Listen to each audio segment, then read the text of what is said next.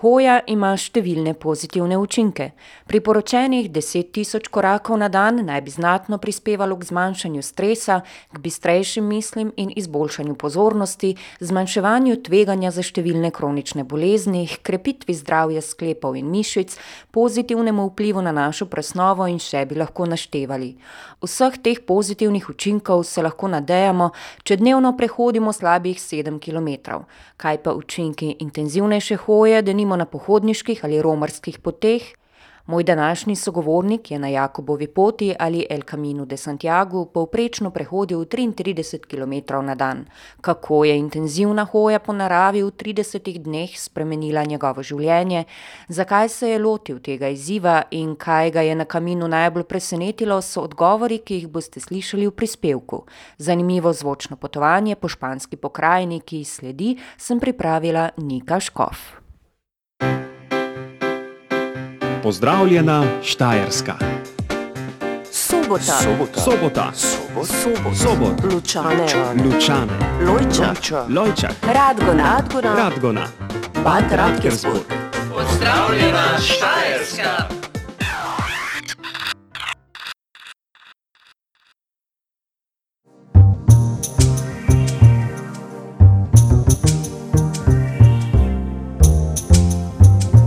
Agora Divan. Vsak dan od 13 do 15. Nino Irgolič, kaj je po tvojih izkušnjah tisto, kar na Caminu omogoča približevanje sebi skozi hojo, skozi tisto pot? Težko bi rekel, da je to samo ena stvar, ker je na Caminu se zgodi ogromno stvari, dogodivščin, ki vse se mi zdi vplivajo na to. Recimo ena izmed njih je bila, kar sem jaz opazil pri sebi, je bila ta, da sem svoje telo fizično izčrpal do te mere, da nisem bil več zmožen recimo nekih svojih mask, ki so se mi ustvarile v času igranja nogometa, niso več mogle obstati, ker je bilo telo tako izčrpano, da enostavno je to moglo pasti, in tako so bili tudi potem ti, ne bom zdaj rekel izbruhi joka ali jeze ali smeha, ampak ja, čustva so, so bila manj zavarovana skozi telo, da so potem lahko se izrazila. Evo, tako. da sem jih lahko potem tudi sam recimo izrazil, pa prišel v stik z njimi, ne. Tako da to je en aspekt, potem drugi je, bil recimo, da sem si dal eno pravilo in to pravilo je bilo, da nimam pravil tam, da nimam režima, da nimam neke stalnice. Da sem vedno v nekem razcepu med sabo. če je to zdaj smiselno povedati. Recimo nisem, nisem se zbujal ob isti uri, nisem jedel ob isti uri, sem hodil sam, ko sem hotel hoditi sam. Sem hodil z nekom skupaj, če je on hotel hoditi z mano, pa jaz sem želel hoditi z njim. Take spremembe, take minimalistične, pil sem kavo z mlekom, jedel sem gluten, tudi nekaj mesa, katerega se zdaj, ne da se ga izogibam, ampak ga enostavno si ga sam ne pripravljam, ne. Niti ga ne kupujem. Take male stvari se mi zdijo, da so zelo vplivale potem na moj, na moj koncept razmišljanja, na moje misli, neke stvari, sem te blokade dal stran, ne. In tako je potem, ja, ta stik z mano, katerega sem si želel, res prišel na plano, no. Kaj pa samota, Nino, sam si se odpravil na to pot? Ja, čisto enostavno, jaz se počutim kar okej v moji družbi sam s sabo, ne. Ker se mi zdi, da ko si sam, pa če se počutiš osamljenega ali pa da ti je brez veze, potem nisi v dobri družbi. In, prvo, prvo ti mora biti okej, v družbi sam s sabo, ne.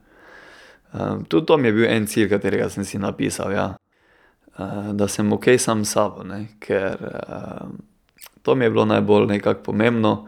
Ampak ker sem zelo recimo, zelo dobro se tudi v družbi najdem pa hitro najdem recimo, navežem stik z ljudmi, me ni bilo niti strah, da bom tam čisto sam pa, ne, brez nekoga sploh, ampak sem bil pripravljen spoznavati druge ljudi, katerih sem potem spoznal, kar sem sešteval, okoli dvaindvajset različnih narodnosti. Uh, in to so ljudje, ko sem jih včasih videl samo enkrat, pa smo pa ure klepetali in potem več nikoli, mogoče nikoli več v življenju. Ne. Z enimi smo stali malo v bolj bližnjih stikih, si še zdaj recimo dopisujemo ali pa kličemo. Tako da zelo različno, ja. Ampak tisti poglaviti razlog, biti sam s sabo, ok, to pa je bil nekako cilj, ja. Kdo se po tvojih izkušnjah in glede na ljudi, ki si jih ti srečeval in z njimi navezoval stik, odpravlja na kamino? Kaj je ljudem skupno, kje se razlikujejo? Kar sem tam spoznal, zdaj iz tiste moje izkušnje, je to, da je bil samo en človek tisti, ki je šel iz verskih razlogov na El Camino. To je bil en Italijan iz Vatikana, ki je bil že na poti, mislim, da tri mesece. Je dejansko romal, imel je tisto tradicionalno palico, kapo, prav tako se je videlo, da je že, da je že skoraj kot nek ja, nomad. Tak. Malo brezdomski stil je že bil, malo to bolj ne. Taki, um, uh, ampak ja, on je bil edini. Drugače pa so bili ljudje, prvo recimo Španci. Španci večinoma so hodili na poceni dopust na El Camino, ker pač moraš zbirati te štempilke, da lahko spiš v določenih albergih, ki so pač prav za te nas pohodnike narejeni in so zelo poceni. Tako da so recimo to Španci izkoriščali, da pridejo potem recimo do Finistere, do morja, praktično zastonj, ne. Pa še fajn se imajo na poti. drugače pa ljudje, ki so pa bili drugih narodnosti, pa je imel vsak neko svojo zgodbo, ja. Nihče ni šel brez, brez neke zgodbe na to pot. Zmeraj se je našel, mislim, so se našli ljudje, ki so ti to znali zaupati, ki so bili pripravljeni ti to povedati. Nekateri so to držali zase, pa smo dali skozi te teme od žuljev do kilometrov, do opreme in je to bilo to, čisto dovolj. Ja, ampak nobene, noben ni silil niti v tebe niti, niti jaz nisem silil v druge. Če ti je bil kdo se pripravljen odpreti, super, drugače pa tudi okej. Kaj te je na kaminu, Nino, najbolj presenetilo? Koliko sem pojedel? pojedel sem ful dosti, ja, še posebej pol, ko smo prišli v albergo, mi kar ni bilo jasno, kako moj želodec lahko to zdrži. mislim, ker sem bil lačen, tako potem na koncu si ja občutiš to lakoto, ne. Ker ko hodiš, niti ne moreš, mislim, jaz nisem toliko jedel. Tako da, ja, glede sebe me je to presenetilo. Ker ne bi rekel, da me je sploh kake druge stvari od zunaj, da, da so me presenetile. Recimo pozitivno me je presenetilo to, da je zelo dobro organizirana ta pot, da je zelo dobro označena, da imaš to aplikacijo, ti albergi so gor. točno veš, koliko še moraš prehoditi, itd. In, ampak jaz nikako, jaz si nisem želel imeti vse načrtovano, ful sem hotel biti čim bolj, da imam čim manj nekih skrbi v glavi, čim manj nekih zunanjih misli, da sem res tisto čim bolj sam sabo pa grem res go with the flow, ne, po angleško, da se prepustim toku, da plavam z njim, in, nisem hotel niti delati rezervacij, kar bi rekli mogoče zdaj kdo, da mi je bilo mogoče žal, ampak mi ni žal, ker se mi je zgodilo ene štirikrat, da recimo so bili albergi polni ali pa zaprti in sem mogel iti recimo dlje ali pa sem prespal potem kje drugje, zunaj sem imel spalno vrečo. Ampak to sem vse nekako si želel tega, tako da, ja. Je bilo, v bistvu je bilo to, nekako nobenih takih ekstremnih presenečenj, zdaj negativnih. Bolj, bolj pozitivnih, ja, bolj pozitivnih. Tudi prijaznost ljudi recimo, lokalnih, tam Špancev, zelo, zelo navdušen, no, fasciniran nad njihovo prijaznostjo, nad njihovo skromnostjo, ker so tam so takšne vasi, kot so recimo, da bi tu hodil, pri nas skozi te najmanjše vasi v Sloveniji, ne, to so, tam so iste vasi, kmetije, preprosti ljudje in še ti, ko nimajo dosti, recimo sem šel mimo ene gospe, ko so ji prinesli, ko je trgovina prišla k njej, ko so prišli s kombiji pa ona je potem prišla s košarico, do kombija in je pač kazala s prstom, je to bi imela, ono bi imela, to konzervo, kruh. In je gospod dal, plačala, pa se je odpeljal, ne, ker je bila tako daleč od trgovine. Ampak kljub temu ti dajo, ne vem, sveže fige, pa potem pomaranče. Nekaj sem šel tudi rabutati malo, ne, pa probati kaj, ampak pol so mi povedali, da so, da eni Španci prav gojijo pomaranče, ki niso užitne. Ki so samo, kar se mi zdi tako butasto. Ki so pač pomaranče, ko so na drevesih, izgledajo vse isto, ampak če jo poješ, imaš potem drisko naslednji dan in, in si fertik tak za, za dva, tri dni, ne, se spravljaš sebi svojo prebavo. In imajo samo zaradi pač lepote. Tako da jaz sem potem nehal sam nabirati eh, pomaranče pa mandarine. Koliko pa si prehodil na dan, povprečno? Povprečno pa je bilo od 20 pa do 50 km, 55 sem potem naredil največ na dan. Ostalo pa je vse nekako se gibalo med 20 pa 35 recimo, ja. To sem imel tri dni, sem naredil 55, um, tisti dan je bil nori, 12 ur mislim, da sem hodil. Ker sem bil v eni grupi in sem rekel, da moram biti sam, da hočem biti sam in te sem samo šel. Te sem pičil zjutraj eh, že, pa sem potem prišel in mislim, da okoli osmih v Talbergu, ja. Ja, to so bili nori dnevi, noge so mi pol skoraj res odpadle. Ko sem bil tak, da sem še imel zadnji kilometer, pa sem se mogel vleči tako ob strani, ob cesti, da, da sem prišel malo k sebi, pa neko čokolado pojedel, da, da sem še tisti kilometer zdržal. Te sem se počutil malo kot oni roki balboa, veš tisto. What doesn't kill you makes you stronger, ne. Tako da ne bi, nisem tak. Um, ja, to je bil pač, to je bila pač moja pot, jaz sem si to neke take izzive mogel fizične dati, da sem si res dokazal, da sem ok, ne. Um, čeprav bi tudi brez njih bil ok, ja. Ampak to sem, to sem rabil tak, takrat, ja. Kaj pa pokrajina na poti, Nino, kako se je spreminjala, kaj vse si opazil? Mhm, je v pokrajina, ja. Na koncu se zaveš, koliko imaš tu te pokrajine doma v Sloveniji, teh lepot, ampak tam ti je pač vse novo in bolj zanimivo, ne. Glej, to si ko mali otrok, potem ko dobiš novo igračo, je nova igrača bolj zanimiva od stare, ne. Um, ampak ja, razgledi eni so pa res bili magični, no. Še posebej ti sončni vzhodi ali pa sončni zahodi, pa ko hodiš ob obali, ob morju, um, je tak poseben občutek, uh, to doživljati.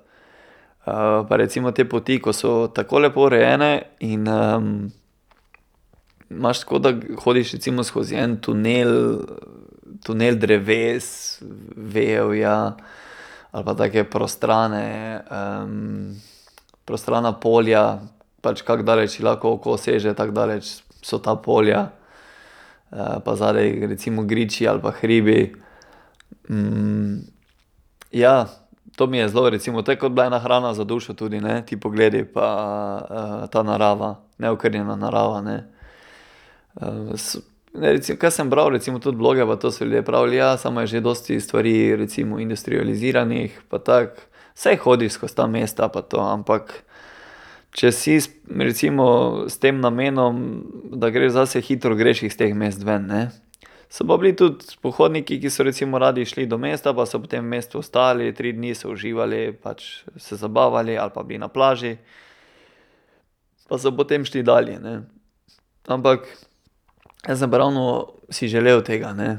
Da tudi vsak dan hodim pa da tudi vsak dan tisto, kar je bilo dobro, pustim za sabo, pa tudi tisto, kar je bilo slabo, pustim za sabo, ne. Ker včasih se ti je zgodila kaka dobra stvar, pa si mogel iti naprej, mislim, ker je tudi življenje gre, ne, naprej.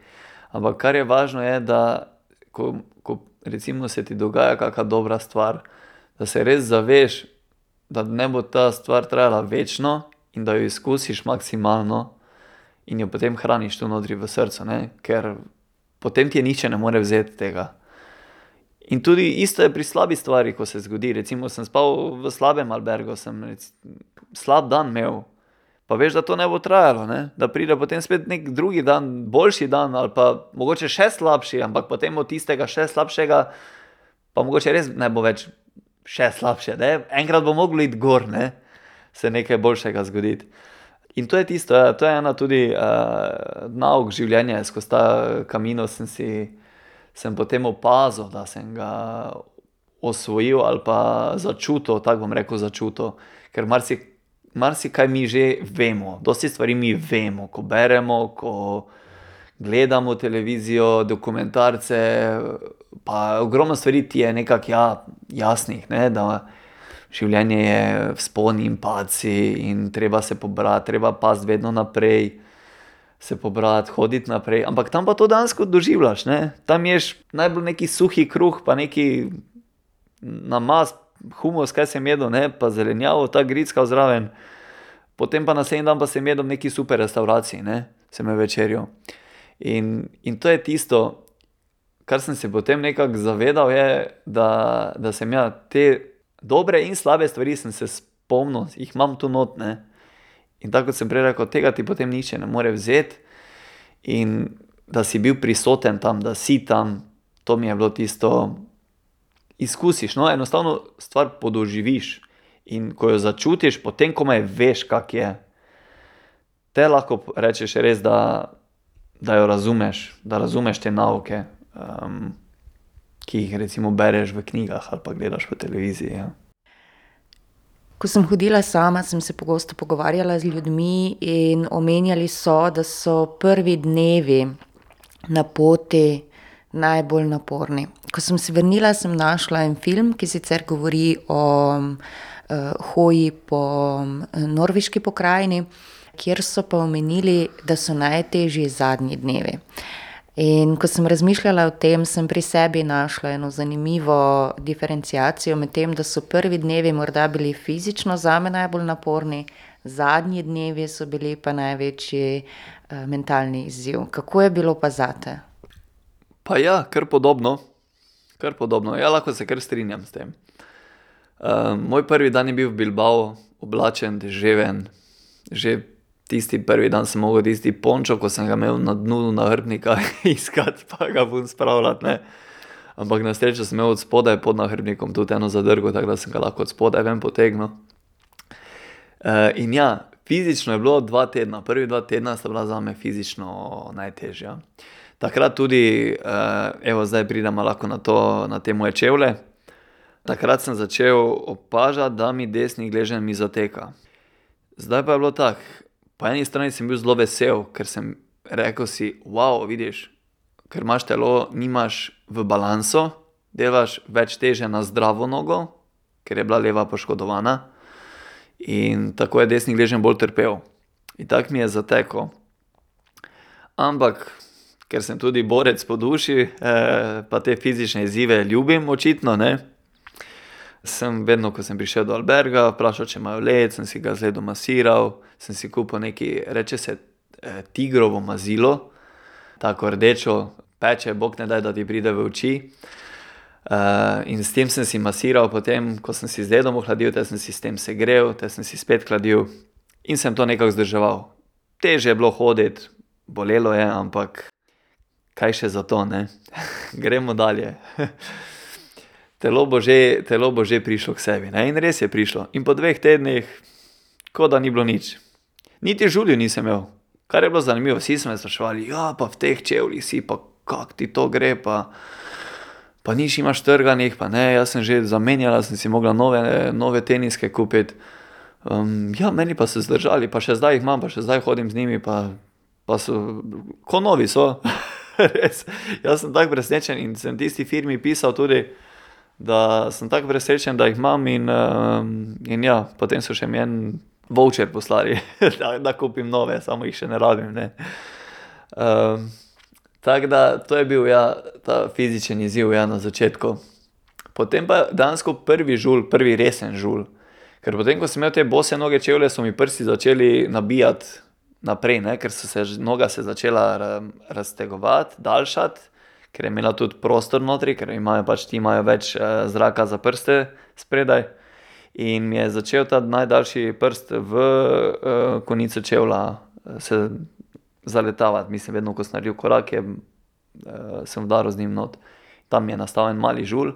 Drugače pa prvi resen žul, da je bil res veliki, je pa bil, ko sem prišel do Santiago. To, je bilo, to je bilo tako malo ironično, ker potem naslednji dan hodim, pa kaj me, nekaj me boli v tem prstu, ali pač, kaj je to nekaj tak, te pa dam ta čevelj dol, pa tako vidim še en prst, zraven prsta, ta šul, taka bula je bila. No in te prvič prišla v akcijo ta igla moja, pa alkohol, pa ono, da sem naredil operacijo na eni mizi, na klopci, da sem to prepičil, pa potem ja, to tekočino ven, čim bolj. Uh, ampak sem mogel, rekli, čim manjšo naredi, uh, da je čim več te kože, pol, ne, da varuje, pač, da se lahko celi. In ja, in pol je bilo ok. Pač ja, to je malo tako nelagodno, pa boli, pa, uh, ampak je spet en izziv, ne, mentalni v bistvu izziv, ne, ker je to nekako samo fizično in koliko stvari recimo se ti zgodi, kako v bistvu naše fizično telo vpliva potem na našo psiho. Ne? Da če se ti počutiš fizično ok v tvojem telesu, da je tvoje telo zdravo, kako si potem tudi bolj zdrav uh, mentalno. Zato je pač zdrav duh v zdravem telesu in mislim, da ravno to tudi tam podoživiš, ne? ker vidiš, da ko, ko ti telo trpi, tudi se ti teže skoncentriraš na neke stvari, ker enostavno je samo zdaj ta, ta bolečina tvoja. Ne?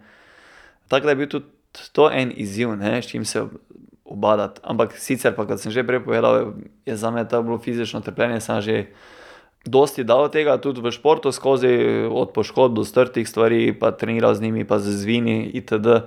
Da um, mi ni več bil to tako veliki izziv, no, tako bom rekel, je pa še vedno bil. Ne. Ampak ja, potem pa zadnji dnevi so pa bili, v bistvu je bilo meni na poti bolj, um, bolj recimo mentalno težje kot na koncu, ker jaz sem potem prispel štiri dni, sem imel prednosti, dokler sem se vrnil nazaj. Tako da sem prišel štiri dni prej do Finistere. Ne?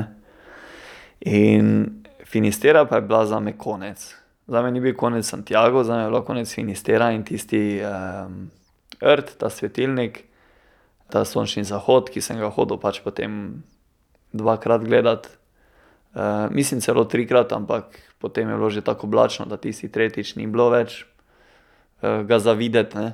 Ampak tisto pa je bilo magično in takrat sem lahko vse to, kar sem izkusil, tudi dal na papir. Tudi, um, jaz sem se celo snemal skozi pot, včasih, ko mi je kaj prešinilo, vsak dan sem se hotel nekaj posnet, kak sem, kaj čutim, kaj se mi dogaja, če sem jezen, če sem vesel. To sem dejansko hotel raziskovati skozi moj pogovor, ker sam nisem znal opisati mojih občutkov, skozi sem jih iskal. In uh, skozi ta samogovor sem probal recimo um, spoznati, kak mi je sploh na tej poti. Ne? Ker sem bil že tako navaden neke stvari delati, da, da pač ja, hodim tu in, ja, in to je bilo to, ne? več nisem znal si razložiti. To je bilo na začetku, in potem pa sem začel recimo, te globije občutke razvijati, pa te spet ta stik s sabo dobivati ne? proti koncu. Ne morem zdaj reči, da sem se čisto našel, pa vse, ne? ampak ja, sem že na začetku povedal, sem pa prišel dosti bliže temu ne? sebi. Uh, in na tem, recimo, svetilniku um, je pa bilo ja, uh, zelo posebno. No? Ko si tam gledaš ta sončni zahod, ne vem, sediš na skali. Tudi sem šel sam in tam se mi je zgodila ena zanimiva dogodivščina, ker jaz sem šel, uh, recimo, ta svetilnik je tam na Rto pomola, potem pa greš za svetilnik in so tam skale. In tam je večina ljudi je na, enih, na enem področju skal. Potem so še pa druge, ko recimo moraš iti malo plezati, pa je malo nevarno, ne, da lahko tudi padeš kje dol. Ampak so potem še tam druge skale, ene, kjer so kakšni ljudje bili včasih, ali pa tudi ne, ne. In jaz sem si našel eno mojo skalo, na katero sem se šel tja vsest ne, in sem mogel iti skozi malo ta, to ivje, pa par grmo, pa čez tem par skal, recimo, splezati, da sem prišel tja, in sem bil sam. In potem je ena punca, ko je slikala ta sončni zahod, še mene ujela. Prav tako je bilo ikonična slika, je, da sem samo jaz, moja senca, ker je pač jaz sem v temi in sonce tam, ne. Magična slika pač. In na koncu kaj, pač ona me ni poznala, ni vedela, kdo sem pa kaj ne. In mi dva se po sončnem zahodu, jaz, ker sem bil peš in je bilo že mrzlo, pa pihalo je, in sem rekel, nič, grem malo laufati jaz, ker eh, naredil pa sem tak, ne, taktično sem naredil. Prvi dan pač, ko sem prispel do Finistere, sem se šel prvo eh, check-in v albergo narediti, rukzak sprazniti, se stuširati, eh, lepega narediti, ne, malo bolj. Pol pa sem šel do svetilnika, ne, pa se tam slikal z onim kipcem, pa prazni rukzak, kao, ne, mislim pa težko, ga potruje, ne. Jaz sem že bil frišan, pa sem se lepo najedel. In, uh, in potem, ja, no, jaz to do slikanja, pa to naredim, pa sončni zahod gre stran, te pa jaz grem teč nazaj, ne. To pa enih 20 minut je bilo hoje, tako da sem tekel enih 15 minut, 10 minut s tem rukzakom, ker je bil prazen. In sem laufal, in pridem jaz do mesta, te pa me sreča ona. Pa mi reče, oh, you, you're that guy that uh, was uh, there on the rock alone, right? Sem rekel, ja, ne, jaz sem ta, ne. ja, jaz sem te pa slikala. Glej, ne, ti lahko pošljem to sliko. Sem rekla, da če te srečam, ti bom poslala, ne. Sem rekel, wow, super, ja, hvala ti, ne. Školiko mi to pomeni. Uh, in to je bilo to. In je rekla, pač mora iti dalje, jutri gre domov. In smo se enkrat videla, za pet minut mi je to sliko poslala in to je bilo to. Bila pa je z Latvije, se mi zdi. Ja. Tako da to je bilo kar, kar zanimivo. Mislim, kako se ti ene stvari se ti tako zgodijo, da še sam ne moreš verjetno. Pa če bi se na minuto probal, recimo, zmeniti z njo, ne bi se dobila tam, ne? tako kot smo se. In te magične stvari se zgodijo, ko so, kot si me prej vprašala, presenečenja kamina. Ne? To so za me bila tako največja presenečenja. Ne? Stvari, ki jih ne planiraš, in se potem zgodijo ene stvari organsko, naravno, se razvijajo. Če si tisto dušo kamina tam, s, to, s tem srcem, recimo, um, dobrim tam, se ti, jaz verjamem, da se vsakemu potem uh, dogodijo take, take pozitivne stvari. Um, recimo tudi, ko, se, ko, ko um, greš mimo teh puščic v narobno smer, pa da te ljudje pridejo, ne? pa te vstavijo, pa te pospremijo nazaj. Poskrbljeno je za tebe, ne? kakorkoli. Ja. Kako je sedaj, Nino, ko si nazaj? Ko sem nazaj, to sem tudi se sam spraševal, ne, pa kaj se mi je spremenilo, ko sem prišel nazaj. Ne? Če se mi je sploh kaj spremenilo. Pa upam, da se mi je, ne, da nisem brez veze hodil. to sem na začetku se spraševal, zdaj, se že dosti, zdaj sem že dosti bolj um, ok um, s temi vprašanji. Ampak um, spremenil jaz se nisem, bom rekel, sem pa samo se boljše spoznal, sam sebe. Ne? Sam sebe sem um, bolje spoznal, kar mi je na koncu cilj, cilj bil vsega da zvem, kdo Nino je. Tako enostavno.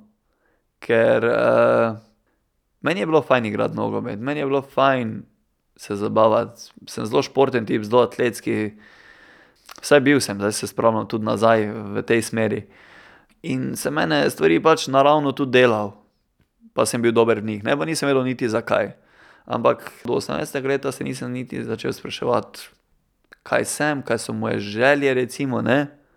Eh, dejansko v življenju narediti, ker ga imamo, ker na koncu je naše življenje lahko dolgo, če ga trpiš, ali pa lahko zelo hitro mine, če ga uživaš. Ne? Uh, pa če ga znaš zajeti z celo, celo nekakšno žlico. Ja. To se mi je recimo spremenilo, ja.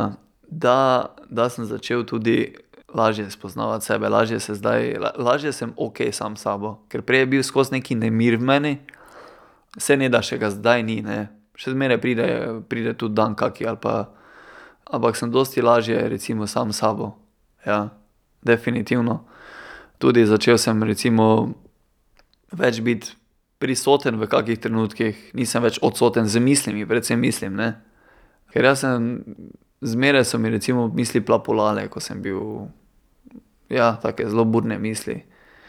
Pa ta nemir v sebi not, ne? ravno zaradi tega so to bile raztreščene misli, verjetno kar sem začel ločiti, je tudi moje telo od sebe, da je moje telo del mene, ampak da nisem jaz, pa tudi da moje misli niso jaz. Ne? Da tudi to, kar mislim, tudi to pride, pa tudi to gre. In kdo pa sem, ne? pa kje sploh sem, ne? če nisem v telesu, če nisem v mislih, kje je ta del mene. To je že malo tako eh, filozofsko, ampak take globine, recimo, imam rad in do te mere bi se rad spoznal res. Eh, do popolnosti, ja, in uh, definitivno še kakšen kamino sledi. Nino Irgulič, veliko uspeha in zadovoljstva ob načrtovanju tvojega naslednjega kamina. Hvala, da si se odzval povabilu in z nami delil izkušnje z tega, ki si ga prehodil v avgustu, dobrih tisoč kilometrov in ob tej priložnosti, ko zaključujeva pogovor, naj povabiva še poslušalce, ki jih je pogovor prijetno vznemiril, da si morda danes zvečer vzamejo čas in ob osemnajsti uri in trideset minut obiščejo tvoje potopisno predavanje z naslovom Moj kamino, na katerem boš predstavil podrobneje svoje izkušnje in pa samo pot. In glede na to, da je bilo eno izmed presenečenj na tvoji poti to, koliko si pojedel, lahko zaupava tudi, da se bomo na tem potopisnem predavanju v Mladinskem centru v Gornji Radgoni nocoj lahko posladkali tudi z nekaterimi prigrizki, ki si si jih pripravljal na poti. Najlepša hvala še enkrat in uspešno na poti, tako tebi, Nino Irgulič, kot vsem poslušalcem.